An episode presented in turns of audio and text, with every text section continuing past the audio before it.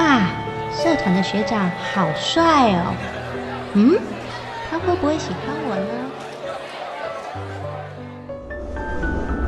唉，上班忝到要死，等于搁要听某碎碎念。最近大汉的哦，有甲应酬，讲一个名，就应出应酬，到底是要安怎才好咧？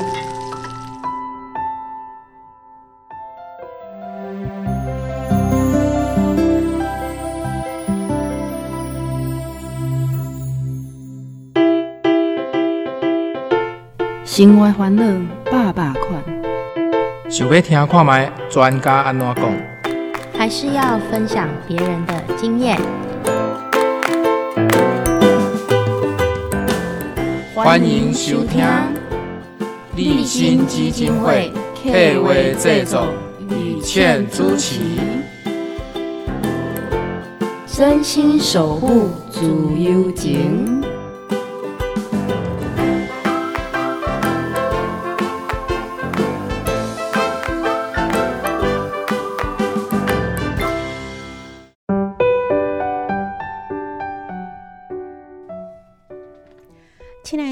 友大家晚安，真心守护自由间，我是雨倩，关怀社会，分享感动呢。已经先告诉今天要给大家分享的特别来宾呢，是我们立新基金会的青少年就业社工哈，要来跟我们分享青少年就业服务的一些问题哈。阿月你好。大家好，我是立新基金会青少年就业社工，我是阿娃啦。嗯啊，我想啊，阿月跟我们分享青少年就业，这是在立新基金会啊，在呃这段时间以来，等于说一个比较新的服务啦哈。那以前我们都服务一些就就业妇女啦，就是家暴方面的嘛哈。对。可是为什么？那我想先请教一下阿关哈，为什么我会想到说要把这个就业服务扩充到青少年？嗯，因为我们发现，在服务妇女的过程中，有时候。其实我们也有服务到青少年的族群，嗯，可是我们发现妇女跟青少年的这个族群，他们的需求很不一样，嗯，对我们青少年的就业跟他们自己的兴趣，有时候他们是不是那么明确跟呃有一个方向的，所以我们才想说，如果可以的话，把这两个族群分开来做服务。嗯，所以一般我们在服务的青少年大概是下面款的年纪。阮诶年纪是十六岁到二十四岁，啊，毋过因为阮。五快点，十五岁这类青少年，他们有些人是国三要毕业的孩子，那他们对于自己未来的方向也没有那么清楚，或者是有时候他们十五岁之后就没有再继续升学，然后想要工作，所以我们也会接受十五岁的青少年来做服务，这样。嗯哼，那一般来讲呢，我们会想到说，像很多社服团体，他可能服务比较特殊的不同族群哈，所以我们在这里面的青少年就业的服务也是针对。一些特殊族群吗？我们特殊族群跟一般的家庭的族群都有服务，所以一般矮青少年如果在就业有遇到一些问题，一样可以来这边做咨询。可以，他们可以来接受咨询。所以我们就先来介绍一下，在立新哈所提供的青少年就业服务，您服务的内容项目有哪些？我们服务的内容大概，我们暑假寒暑假的时候，我们都会办一个自我成长的营队。嗯，好，那我们。呃，还会到校园去办自我探索团体，嗯，那还有就是我们会办职业培训，然后还有。就业力的培力课程，那像自我培力的营队，我们就是会呃，可能用寒暑假，然后四天或五天的时间，然后在一个地方过夜，嗯，然后利用我们会带一些体验教育的课程，那这些课程呢，我们就会从玩的过程中带他们去看到他们自己的能力到哪里，或者是他们自己的兴趣在哪里这样子，嗯，然后带他们去反思。嗯，对，这个如果来参加这样活动，这个是需要费用的吗？呃，我们是不不收费的，是完全免费。只是有些时候我们可能会着收一些呃保证金，但是你只要全程参加，我们就是会退费给你。就是希望鼓励说不要中途就可能啊中断啊，要学习要完整。没错，没错。嗯，那我想阿月，我们可以啊就一项一项来介绍一下，比如说哈，在。你刚刚讲到的，可能有一些营队，对，像自我成长的一个营队，你们通常会怎么进行这个营队的活动？呃，我们会设计，就是我们会有呃，我们五天四夜的课程或者四天三夜的课程。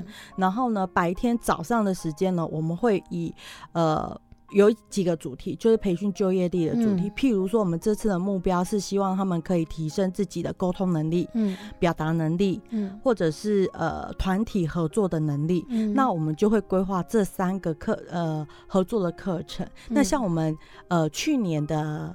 十二月的时候，我们办的营队是这样子的，我们是先让他们呃学习怎么样呃沟通表达，嗯，然后学习怎么团队合作，嗯，然后会设计两天的课程，譬如说我们会有呃不确球，就是丢球的一个活动，然后他们互相去看到有没有办法互相接到那个球，那没有接到的原因是什么？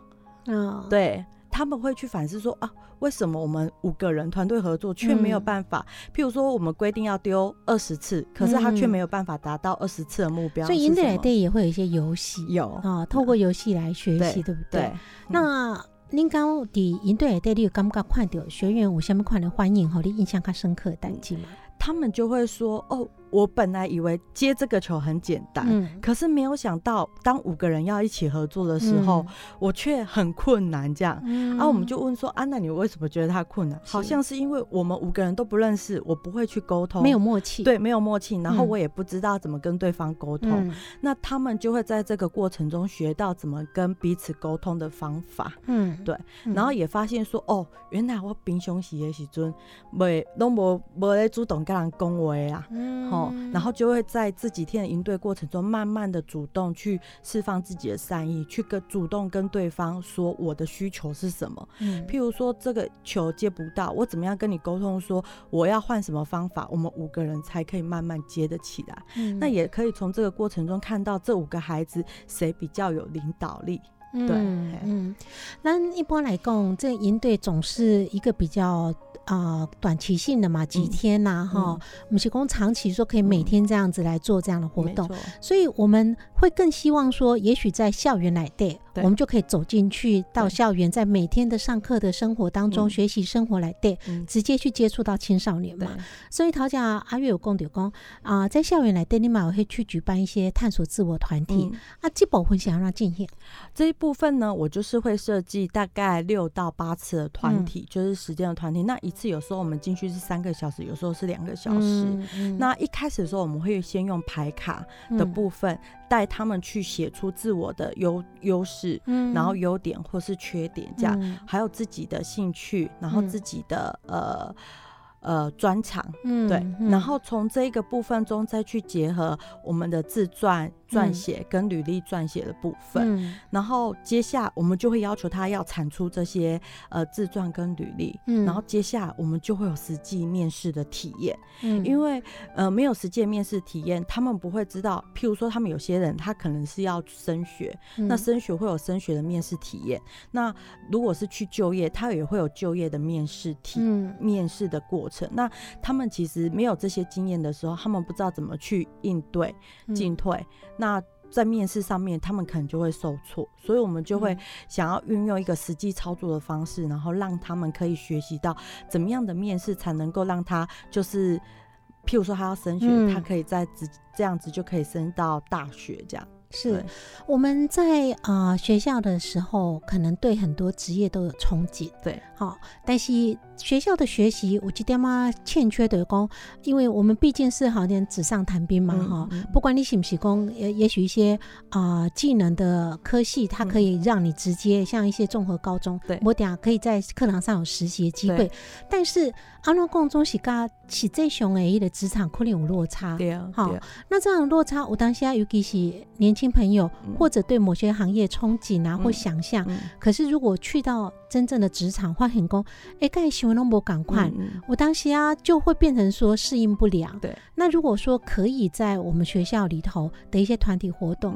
让他对未来的职场也许有一些了解的话，以可能未来真的选择这个行业的时候，你看容易进入职场的一个适应啊。好，但是更啊，对年轻朋友更困难的部分是，我现在年轻朋友可能。唔知会不会做小卡后，对，哈啊，或者是觉得说啊，我全文马博都几科特别厉害，嗯，啊，我每一科都差不多，差不多普普通通，嗯，那我到底是不是做什么卡后？所以性向的了解，这可能是在你跨出求职的第一步之前更加重要。对啊。那我们在协助他，您刚刚有提到说，可能用牌卡。对。好，这个牌卡怎么样去协助孩子可以找到自己的兴趣？我们会使用，我们会使用职业性向卡。然后职业形象卡上面有很多的特质，那孩子就去选择他现在拥有的特质是哪些。嗯，那我们会用他最大量的特质数，就譬如说，呃，有十张呃特质，他有五张，他全部选出来都是跟数理有关的，那我们就可以。让大概知道说哦，其实他的特质是在这个领域比较擅长。那我们当然会搭配，除了排卡之外，我们还会搭配线上的测验，叫做 Holland 的兴趣线呃性向测验跟八大智能的测验。那从这两个测验，我们就可以发现，第一个就是他的职业取向是什么，然后第二个就是他的能力强项，譬如八大智能的哪一个能力比较强。那去对照之后，他就会出现一个他现在其实最强的一个能力特质。嗯，对，譬如说他数理特质，就会这三个的过程中都会很明显。哎，那啊，阿月这个很有趣哦，就是说，如果我一般的青少年朋友，那尤其家长有时候也许在协助他选择科系的时候，不一定是跨到就业那一步，对不对？在选择未来科系走哪个方向的时候，如果可以做一下这样的测验，也可以帮助了解自己，对不对？对，没错。好，因为像我们这一次进到呃综合高中去带团体的时候，我们就是运用这两个测验再加排卡部分，让他们先去做呃线上的测验跟排卡，然后他们因为这样子看到自己的兴趣可能在数理科，嗯，或者在呃美术设计科，嗯，那他就因为这样子，一年级要升二年级的时候，其实他要选系了，然后他就因为这样子知道他二年级选系的方向。对啊，因为找不到方向，那种好像失根的一代啊，迷惑，这对很多年轻人来讲一种彷徨哈。对，这反而比你真的说找工作，在工作上被磨练来讲，那种彷徨感更让人家觉得很无力了哈。好，来叶坤姐，待会回到节目现场，我们继续来聊一聊说立新的青少年就业服务来电哈。我们找到兴趣，我们就要开始对职业做培训的准备，这个是怎么进行？叶坤姐再回来分享。用心心心的的好声音，放上满满热情，予你上点心，空中甲你斗阵，等待你来相听，追求自由的心声，求一点五，咱的自由之声。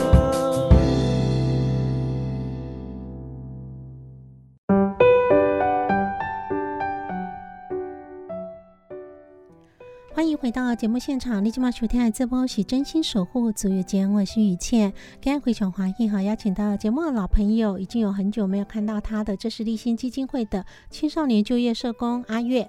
阿月呢，来聊一聊哈，因为后来在立新基金会里头呢，你已经负责的这个青少年就业服务哈，这个项目都是跨流工经者，除了我们妇女啊需要这样的协助之外，青少年朋友对于就业一样可能会很彷徨哈。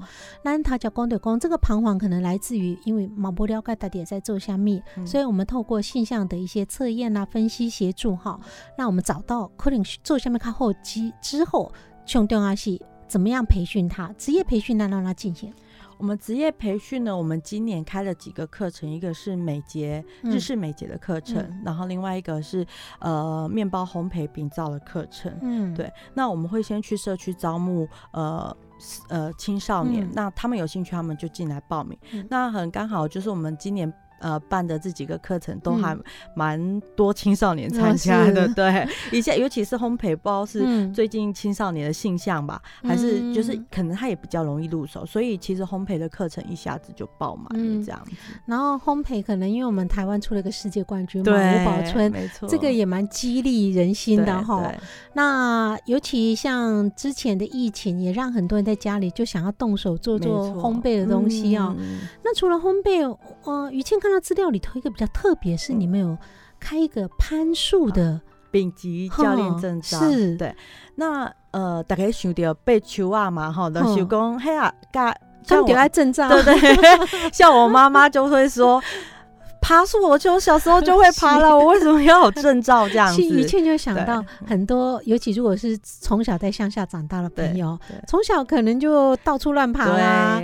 那这种都还去学证照吗？呃，我们这个攀树比较特别，它是用绳索的部分，我们是用绳索，然后上到就是呃去过树，然后再保护树的。状况下，然后让呃结绳索，然后让青少年或者是小孩、大人、老人都可以透过绳索，然后爬到树上去。这样，那这个培训之后，职场的发展是在哪里？其实很多人很有疑问，觉得说这个攀树的教练到底可以干嘛？只有爬就业市场在哪里？对对，就只有爬上爬下而已吗？怎么怎么这种这个要还是有个新兴运动吗？没有，他其实有很多的职业，嗯，像。是第一个，就是你可以做体验教育，它可以当做是攀树教练的训练。第一个，那第二个是它可以修树，它。因为我们一想到公园的树，我们大部分看到都是用机器修。嗯，其实如果人工修的话，其实树木可以更美，而且它会活得更久。然后还有就是树的被保护的呃过程也会更好。对，其这熊真的有人工在修树，这样真的有人工在修树。对，那他们修树的方式比较是不会让树的枝叶一下子全部都没有，就是有时候我们就开玩笑说断头树啊，我们一下子就看到那个就是机器修。修的，那它不会，它会让那个树印跑出来，然后去看到，呃，因为有些有树印的地方就不会有蚂蚁，那有太阳的地方就比较会有蚂蚁等等之类，类似像这样子，它就会跟自然比较有能够共共生存这样。那还有就是，呃，像有些攀树师他们会去。紧急急就是去帮忙做一些急难的那个拯救，譬如说像前阵子南头埔里有一个雨伞，那个降落伞掉在树上，那就是找潘素师去去救拯救的。所以我记得就业市场是可能一般听讲咱较不了解，无去联想到的哈。那尤其这样的就业市场，就是说，如果你真的本来就是体能很好，然后。可能自己本来就还蛮喜欢爬树的，说不定哈。然后透过这样的一个有证照之后，你可能有在未来工作就多了一个选择，可以去选择这方面哈。尤其这方面的，或许因为一般人不是很了解的话，就不会像说你可能觉得啊，好像要进入某些行业，因为门槛低，也觉得好像选择就竞争很大。你也许可以。变成一个独特的竞争力，没错没错。那阿月，我们在做这样的课程训练，通常会需要多久？我们其实攀树。丙照的这个教练训练，我们是两天的训练课程，一天的复训，总共是三天。嗯，对，那是它是一个基础，只是一个基础的入门。那我们其实现在还有陆续在请他们回来数据。嗯，那之后我们陆续会开，譬如类似像急救课程，因为其实攀树我们还是会担心说他可能会有一些意外伤害等等的，所以我们还会办呃急救课程，然后进阶的呃。攀树教练的课程，我们还会再陆续，所以它不是只有短时间的一个进修而已。我们其实是希望它是一年、两年、三年的一个培训，让他们越来越呃资深，然后越来越在这个能力越来越被提升，然后在就业市场上面，他们也可以在排在前面。嗯那。一个部分是这样，另外一个部分是我们也希望这一群攀树教练训练出来之后，他可以协助我们立新来带我们的呃体验教育，对体验教育就是儿童啊，然后家庭啊，然后还有青少年，甚至是青少年去陪伴青少年的这个过程。因为其实攀树的这件事情，其实是可以谈到自我生涯的呃规划的，因为它其实是在设定你的目标，你要爬多高，你为什么要爬这么高，你要怎么样。透过在最低点的时候，你设你假设你设定目标，设定到你要爬最高，你要怎么上去？嗯，对，那是所以阿玉语气比较好奇是，您几开系设计，比如说我们可以想到说，现在烘焙很红啦，对，然后啊美睫也好，或是彩妆也好，可能就本来就很多女孩子感兴趣等等哈。那你们怎么会设定到选到攀树这件课程？嗯，我觉得刚好也是一个缘分，刚好我们就认识了一个攀树的教练这样子，然后他也在跟我们聊，因为攀树这个是这几年，就是二零零三年还是二零零六年的时候，台湾第一个国际的攀树师回到台湾之后，其实他一直在推广，可是还没有很很很多人知道。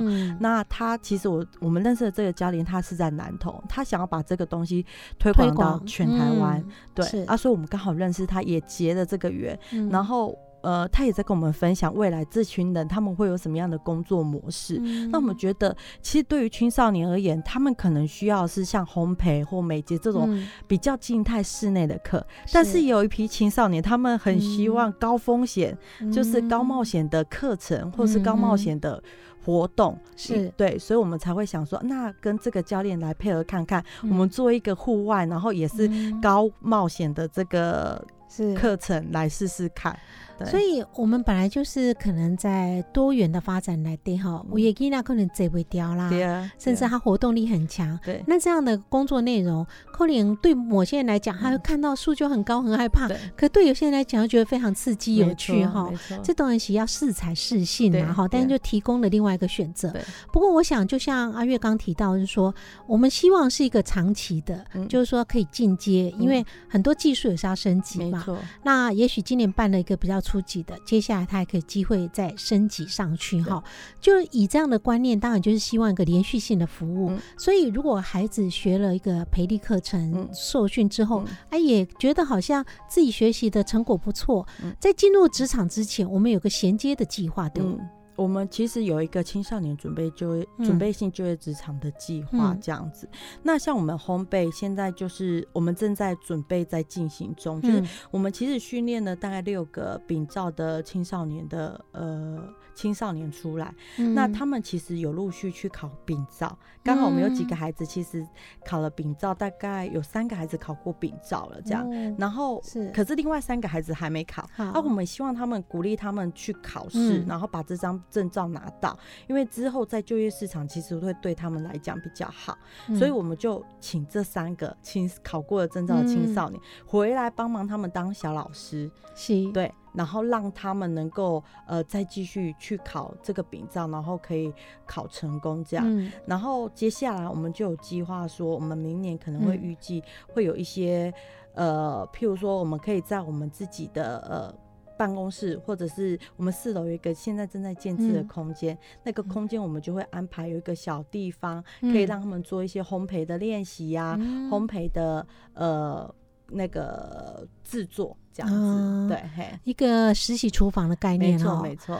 那我们会有外面合作的协力厂商来提供实习的机会吗？我们目前其实有一个呃职业工会的厂商，现在正在跟我们配合。那我们刚好也有青少年进去做那个课程的助理，是，对，嗯。所以啊，我想我们真的就是说，光是纸上谈兵是不够的。那我们透过各种。各样的机会，不管是先啊做职业的培训啊，或者说再推到之前的一些现象的分析等等，就是一路希望说让孩子可以在寻找工作、寻找自己方向，慢慢的这样一步一步往前哈。这个有时候也是急不来，你要先把自己的兴趣搞清楚了，能力搞清楚，然后培养好能力，然后可能有一些实习的一个训练，那包括可能已经出去就业的一个学长学姐啊，可以回来当小老师啦哈。大家自助助人哈，那这样才。可以形成一个好的循环哈，那可以带动更多人走向一个好的就业的一个准备工作。那我们休息一下，待会就要回来聊一聊，可能阿月在一个就业服务里头哦，看到青少年很多不同的个案，还有什么有趣的事情，待会再回来分享。用心心心的的的声音，放上满满热情，你上点空中甲等待你来收听。追求自由的心声，求一点五，咱的自由之声。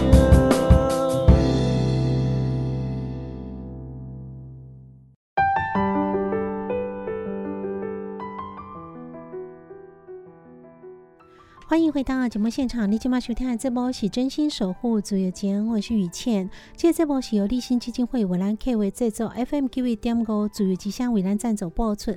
每个星期天晚上九点至十点，在 FM Q V 点五，跟所有听众好朋友来分享真济感动人心的故事哦。今天要分享的呢，接下来我们就要来聊聊，真的是很多青少年朋友哦，在努力学习要怎么样做他的就业规划哈。那有很多特殊的一些状况跟。例子，我们要请今天特别来宾，这是立新基金会的青少年就业社工阿月来跟大家做分享。阿月，接下来来公话嘛，刚好在我们啊整个青少年就业，我们刚刚讲到，你们服务内容非常的长期延续跟多元哈。然后从一开始青少年的性向的一个分析的协助啦，哈，找出自己要。到底适合多久的行业嘛哈，那接下来可能要培训他，然后包括准备性的职场，那一点快的金泽波赶快的青少年的一些例子，对不对？对，没错。其实我们从我们呃。第一一开始的时候，营队的时候，其实我们从社区招募这些青少年，来的青少年真的各式各样都有，像是呃单亲家庭的青少年，或者是。学习障碍的青少年，然后也有身心障碍的青少年，嗯，对。嘿，那他们需要的东西其实都不太一样，嗯，对，像是我先讲一个营队里面比较特别一个学习障碍的青少年好了，他其实一来的时候，其实他完全都不跟我们任何有任何互动，也不跟我们讲话，嗯，对他也不跟人家打招呼。那他是被强迫来的，他是被他妈妈强迫来的，因为他妈妈就心不甘情不愿。对啊，因为他妈妈觉得很想要把他的小孩推出来，嗯。对，好，然后就一直其实妈妈很主动积极，然后到处去寻求就业资源，因为他的孩子在高职毕业之后就一直关在家里，然后都不出门，对，但是他。他这个孩子比较好的状况是，他只要被妈妈强迫，他都还愿意配合，不像有一些孩子可能被强迫会反抗。可是这些这个青少年就没有这个问题，这样对。然后他来到的时候，其实一开始他真的都不跟人互动。那我们透过营队的一些活动，像我刚刚讲的一些游戏互动，这个青少年慢慢的就是有一些脸上的表情的笑容，嗯，然后有一些就是呃稍微可以跟人。你问他，他会答一句、两句或一个字、两个字，说好，我不知道。这样子。对，然后因为妈妈有告诉我们说，他有一个呃烘焙的专长，嗯，他他很厉害的是，他看 YouTube，他自己看 YouTube，他呃去想要做，譬如说那个生乳卷，嗯，好，他就上 YouTube 去找生乳卷的制作方式，对，然后就自己买食材，妈妈就带他去买食材，回来自己做。然后就做出来了，然后东西也无师自通，对，无师自通，然后也好吃这样子。所以那一天我们就跟他开玩笑说：“哎。”你无你做一个迄种诶巧克力蛋糕来吃看嘛，这样子，他就隔一个礼拜，因为我们营队是隔一周再办这样，然后他就带了一个布朗尼蛋糕来给大家吃，然后每一个人都说他做的很好吃，这样。那从那一天开始之后，他就开始讲更多的话，这样，甚至我们呃其实有要求，就是你今呃这个营队结束完的最后一堂课，你要主动上台去。做演讲或者是表达，嗯，那他就我们本来以为他写完草稿之后会照着就拿着草稿然后看着念，结果没有，他居然把他一整句的话全部背起来，然后都没有看稿子，所以我们就知道哦，这个课程虽然只有四天，但是有改变到他在语言上的表达的能力，这样子。对，你现在。他也愿意了哈，愿意打开心房跟大家可能做这些分享，否则他也许就是真的像阿月桃供哎，我就写一写啊，照着念，因为就那那表示说也要跟你抗拒嘛哈。那我想这个能够突破这个抗拒的心房，今天几点是因为走民家真的发现说哎得到肯定，对不对？那也会给他自信心，让他愿意去跨出去。那对，呃，我想这个是已经毕业的，对不对？对。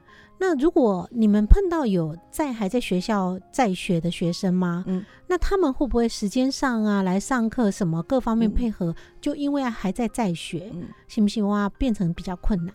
哎，其实在学的学生的话，我们会去跟辅导师谈合作。好，我们今年跟两个学校谈合作，然后是在学期中的时候，嗯，期中的过程，然后在学校开课。那学校也真的很好，就是让我们在学期的这个过程中开了将近呃八周的课程。嗯，对，嘿，那他们就报名来参加，运用他们可能周会、班会或者是社团时间，他们牺牲这些时间，然后来参加我们的课程，这样子，对。所以你们的课程反过来来讲，就说你如果把它直接找到一个固定的点，你们当然看红北嘛，对啊，对啊，你们就要各个突破 到那个学校去，专门专门为这个点的孩子们做个课程。对，但我想这样子为什么要这样子努力的走入学校、走入社区？就是说，希望让他们就近方便，他们就更提高他们的意愿。没错。那阿月，这个孩子们的学习是一回事啊，哈。如果说这个孩子本身又是个父母，嗯啊，因为我们立信有很多的小爸爸、小妈妈这样的个个案嘛，哈。如果他本身小爸爸、小妈妈，他可能也许因为家庭因素奠定，他也会有点经济压力，需要去就业。对，可是你知道。在我们大家可能这个年纪，也许啊，比如那几干干我出去头啦，去 KTV 啦，哈，吃美食的时阵，你可能要在家里顾小孩，对，甚至你还要去想办法说衔接这个功课，啊，还有说就业的问题，或者是照顾孩子育儿的问题，这个压力已经很大。那在这个年纪，他又没有一技之长的时候，可是他又希望能够找到好工作，那就业的需求其实更大。对，所以你们有小爸爸、小妈妈例子吗？有，我们其实有一个小妈妈，她之前的时候，刚孩子刚出生的时候，其实她没有意愿要出来工作，因为她的全心全意都放在照顾孩子身上。这样，那最近就是因为她的小孩子已经满三岁，然后可以去读幼稚园，她就送孩子去上幼稚园。可是其实小孩子上幼稚园也有下课的时间，就变成是早上九点到接送的接送，对，所以到下午四点这个。他是空档的时间，那可是接下来他就没有空了，然后他就一直在想他的生活规划要怎么办。刚好我们开了饼造烘焙的面包烘焙课程，他就来报名参加。然后我们就因为他想要透过这个面包的课程在家里自己做，然后可以如果可以的话，他就可以去呃呃给周边的邻居啊，或者是自己未来成立个人工作室这样子的一个一个想法。因为这样子工作时间也比较弹性，他去接送小。孩子他也会比较方便，这样。对啊。这个孩这个青少年真的很特别，就是这个小妈妈很特别，是说她其实学完之后，她并没有就是学完就学完了，嗯，她还很努力的，就是做各式各样的试吃，然后她也会想要上更上一些进阶的课程，所以她就很努力的在询问我们对进阶课程的时间呐内容，然后她。就把他的时间规划成，呃，九点到四点这个时间，他就来我们这边学习。那我们其实也有另外一个物资中心的准备性就业职场，他也先回来这边熟悉，回到呃工作职场的一个生活习惯这样子。对，所以如果当事人自自己可能把握各种机会，对，然后他也会。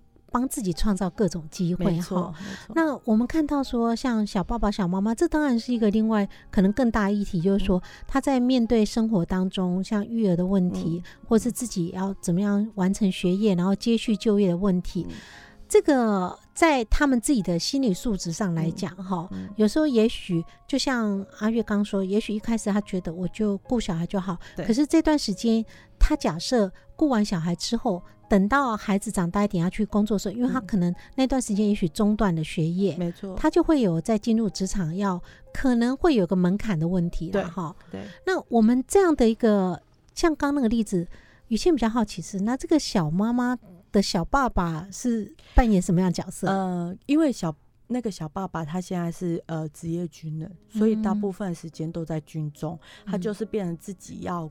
照顾这个小孩，那当然，她的婆婆。婆家是可以帮忙的，但是她还是比较想要自己处理孩子的事情，而不要去麻烦婆婆这样子。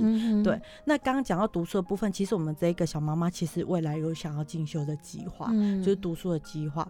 那我们其实是在跟她讨论，你怎么样接下来规划你要去进修的这个部分，这样。因为现在其实就学的管道非常的多，不是只有一种，也有进修部啊，然后礼拜六日班呐，或者是日间部啊，或者是你可以。可以上社区大学等等。所以其实我们也都在跟他讨论，接下来你如果要进修，你的生涯规划是什么？这样，因为。那不乃一般的人生的步骤啦，哈，可能从古老的一个谚语说成家立业等等啊，你可能到什么年纪啊，结婚啊，啊，结婚老姑娘生婴啊啦，哈，那孩子可能隔个两岁或多久，然后再生老二等等。本来一般可能我们在想象中的一个啊步骤是一步一步这样，对。但是对小爸爸小妈妈来讲，他的人生步骤可能是打乱了，对，很多提早来了哈。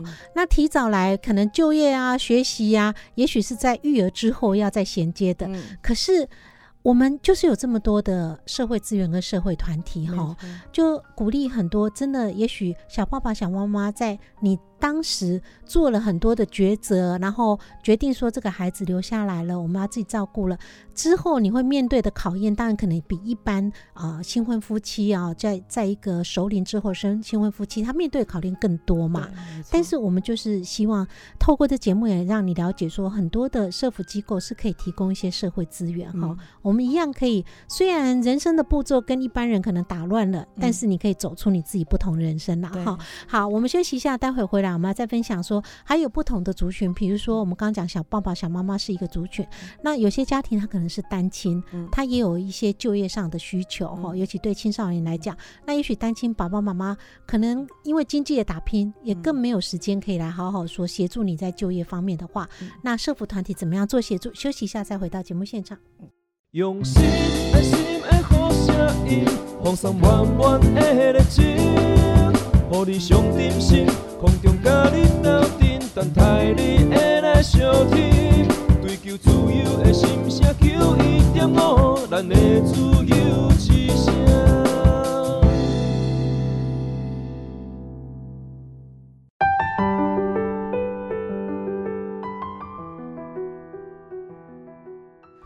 回到节目现场，你今晚收听在我是真心守护自由间，我是雨倩。今天非常欢迎邀请到节目现场特别来宾是我们立新基金会的青少年就业社工阿月。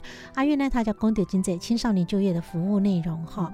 那当然，那努跨掉哦，在不同的一些族群里头，比如说啊，我们刚刚也提到了小爸爸、小妈妈他们的就业需求，跟啊我们讲到的也许在学的孩子，或者是说也许中辍生等等啊，他都会不太一样嘛哈。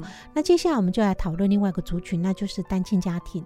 因为现在金马小会的 day 单亲家庭的比例也不低哈。没错。那单亲家庭他们的孩子在就业上啊，你们服务当中有看见什么样的例子？嗯，其实我们手边有一个，目前有一个呃服务的对象，他们家就是单亲家庭。嗯。那他。呃，主要是爸爸不在不在身边，那他主要都是哥哥在帮忙处理他的生，就是生活啊，或者是他未来读书的方向这样子。那家里的经济就是很很辛苦，对，嘿，那他就会。呃，一他自己就知道，他只要高职一毕业，他就必须要半工半读。嗯，对。那他甚至打算就是不要读书了，他就想要直接去就业。是对。可是因为妈妈、妈妈跟哥哥还是觉得，你今你现在以现在的社会，你出去工作，你一定要有大学学历，所以他就希望他可以至少读大学夜间部、进修部的呃学业，把它完成。你至少有个大学的文凭这样子，对。嘿啊，所以他其实在这个过程中，就是会有呃选择要不要读书，还是继续就业这个议题。对，一而是想要帮出来对减轻一些负担，所以他就一直想要去赚钱。嗯，对。那他也不希望说他读书一直花家里的钱，所以他连他连自己的进修部的学费，他也都想要自己赚。你看阿月有其中情形的讲，原因呢，因为他也许有经济压力了哈，所以再加上学校教了一些理论哈，对，那他也许就自己主观的干嘛讲，我读这样不好啊哈，浪费时间的家。如果我这个时间提去探钱，我早就可以帮助家里哈，他就会很心急啦哈。但是我们在学校有时候也提醒呃听众朋友，如果是比较年轻的年纪啊，我们看到很多的确你在学校学历干嘛工哦，我学微微积分好了哈，那微积分我到底醒过来对下面时候赢得微积分嘛，干嘛他这边冲下哈？但我们在学校学的很多学理，有时候是一种逻辑训练呐，有时候是对自己的一个内在的养成哦。这个你可以假讨论时候，你就会发现说这些东西一个基础的训练，它是会展现在未来你的职场上，会变成你的一个基础。对，因为你再去学习任何职场上的啊技能的时候，你就发现你有些的基础，你 OK 可能都卡紧哈。哦，真的，这个我真的要说，就是我们像我们面包烘焙，我们就以为是考实做而已。嗯，对。可是面包烘焙饼照里面其实有考到，你要去计算，你今天譬如说你要做一千克，就是诶六条吐司好了，你要用几克的面粉，你要用。比例，你的水分啊、氮啊，然后你一些液体或者是你的酵母的比例是多少，是几克，这些都是要计算的。但是如果你没有数学的基础，你怎么样去计算出正确的东西而且我们可以想象说，以烘焙为例子来讲。像我们的为什么世界冠军哈吴宝春这个老师他可以做出那么好吃的面包，他当然是在实作里头慢慢去累积。没错。但你可以想象说，这样累积的经验，如果你是在学校里头一个完整的课程在教你的时候，你让你去认识各种食材，嗯，因为不同的食材它放到烘焙里头，它可能想象当中你会觉得说啊，我玫瑰花玫瑰花放进去就好了，它可是玫瑰花配什么？才会好吃，没错。好，那它这个过程要怎么样烘焙的时候，可能那个口感可以保持湿润等等。这个有很多时候是真的需要一些学理哈。如果你学理能够更丰富的知识的话，就像吴宝春的老师的电影里头也有啊，就是在他的学徒生活，他可能要一再的受挫，对，因为他靠很多的经验，然后才去累积。那我们会希望说，你如果刚好有机会在学校学习的时候，把学校的一些学理，你利用这个机会，我们的国民义务教育等等哈，你可以把这个知识累积起来。也许你在实作方面可以减少一些错误，减少一些时间哈，这个对大家都有帮助啦。所以有时候不要太心急哈。那我想，我们刚讲到说单亲家庭这个孩子，你想要进哈，啊。后来呢，他有完成学学他现在呃，他现在就是真的有跟家长，就是跟他的妈妈还有哥哥，就是协调好之后，他就是进到进修部要就读这样。但是他白天就是我们让他用见习的方式，在我们的工会做呃课程助理，然后他在那边学习，就是一些新的呃烘焙的知识，然后一些比较新颖的面包或者是蛋糕的制作过程这样子，对嘿。所以这个孩子啊，也就是说，在跟家里沟通过后，嗯，他也就也不是妥协，但是他就愿意给自己一个机会，说我也把这个学业能够兼顾的状况嘛，哈。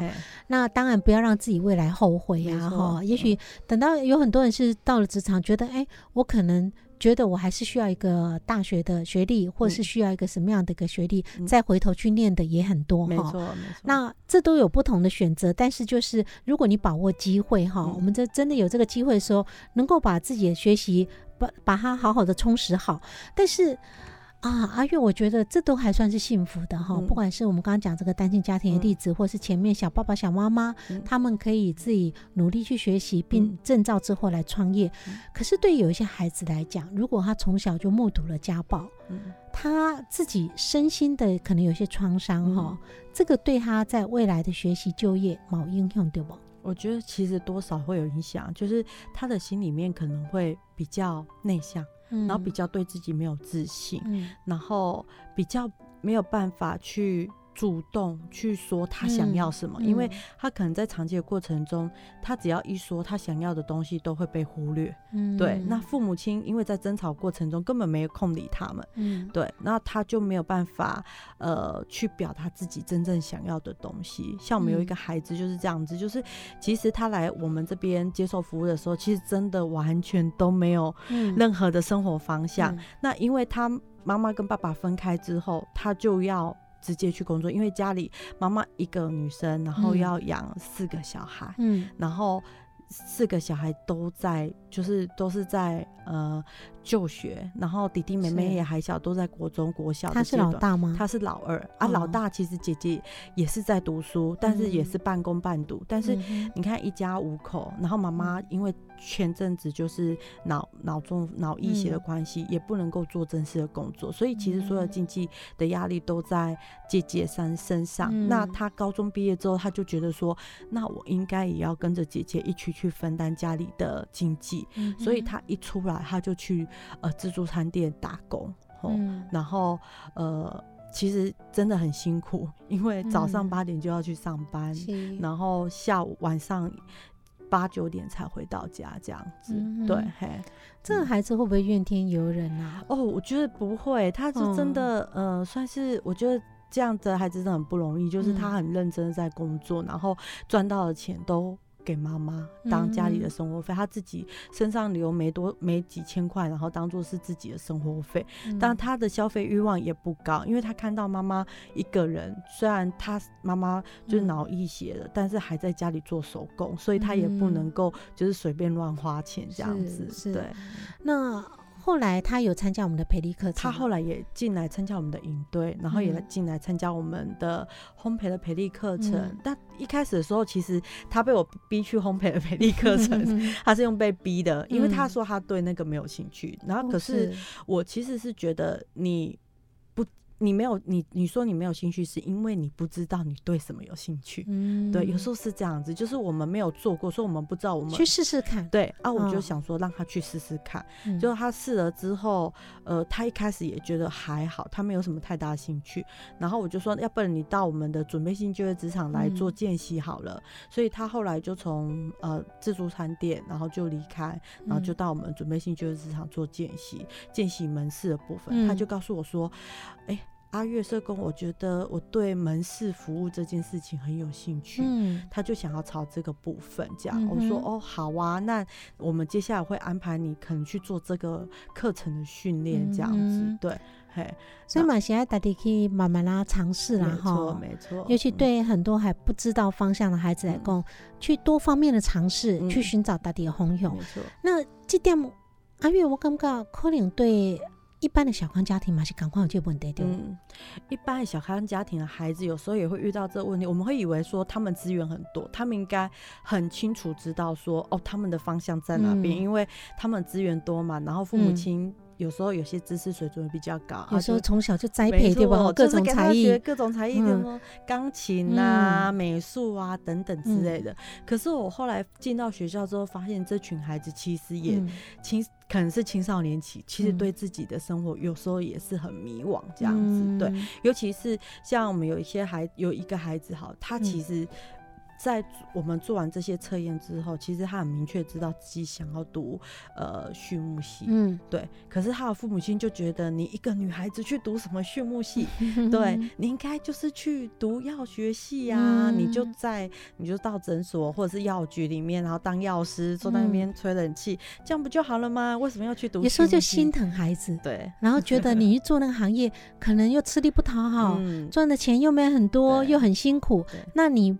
漂漂亮亮的一个女孩子，一做什么工作就好，有一个刻板印象，对不？没错。然后，当然家长也会怕说，是不是因为就是你对那个畜牧系有个很美好的想象，这样子？对。嘿那其实我觉得这个这个青少年他其实蛮认真的，就是说他其实有去做过各式各样的功课。嗯。对，他也自己也清楚知道说，这个畜牧系其实这个过程会很辛苦。嗯。那其实我们未来也会安排他们去做畜牧系的职场参访，让他更了解实际。了解说畜牧系的这个部分到底辛苦的程度到什么程度？是对，嘿，这样子才有办法把呃现实跟想象结合在一起。其实问题重点是讲，行囡仔只是一味的想象，对哦，想让我去畜牧的行业，我就跟动物相处很开心，因为我很爱动物。但是不知道金甲周围的扛魁是金星扣。嗯，但如果说孩子是因为真的已经有去一个类似实习的机会，或是体验的教育，在他公司的扛魁内容是虾米？体验过后还是愿意去做。那雨谦觉得有时候爸爸妈妈不用说啊，真的一直用保护的心态想说，那这样以后他过得多辛苦哈。因为如果他能够乐在其中，他做的慷慨，再辛苦他可能觉得都值得。嗯。但是如果硬要他去做一个他不喜欢的工作，即使很高的薪水，可是工作内容他一波两干嘛紧枯燥无聊一些准，他可能还是会活得不快乐。对。那我们有时候真的孩子人生还是孩子自己要过的嘛哈。我们是支持跟提醒跟陪伴。哈，可能不能用主导的方式来强迫伊来带你行，难想要伊行咯哈。好，呃，节目时间关系不能聊太多，这个是一个很大的议题啦，有机会再来好好跟听众朋友做分享。那当然，父母有父母难为的地方，毕竟都心疼孩子啦哈。但是沟通请假紧重要。好，好，那节目最后我们一点点时间，请啊，今天特别来宾，这是立新基金会的青少年就业社工阿月，哪个听众朋友做者最好提醒？那未来呢，我们也欢迎青少年来找我们咨询、报名参加营队或是相关的课程。那联络方式是，呃，请打电话到零六三五八二九九五找青少年就业社工。嗯，好。那当然有任何问题，大家想要 Google 一下、搜寻一下，也可以到台南爱心人的网页去看看哈。好，谢谢阿月。好，谢谢主持人。是雨倩马千合作调整后朋友解除款阿米，请继续锁定频道 FM 九一点五自由之声，真心守护自由。间，期待空中再相会，晚安。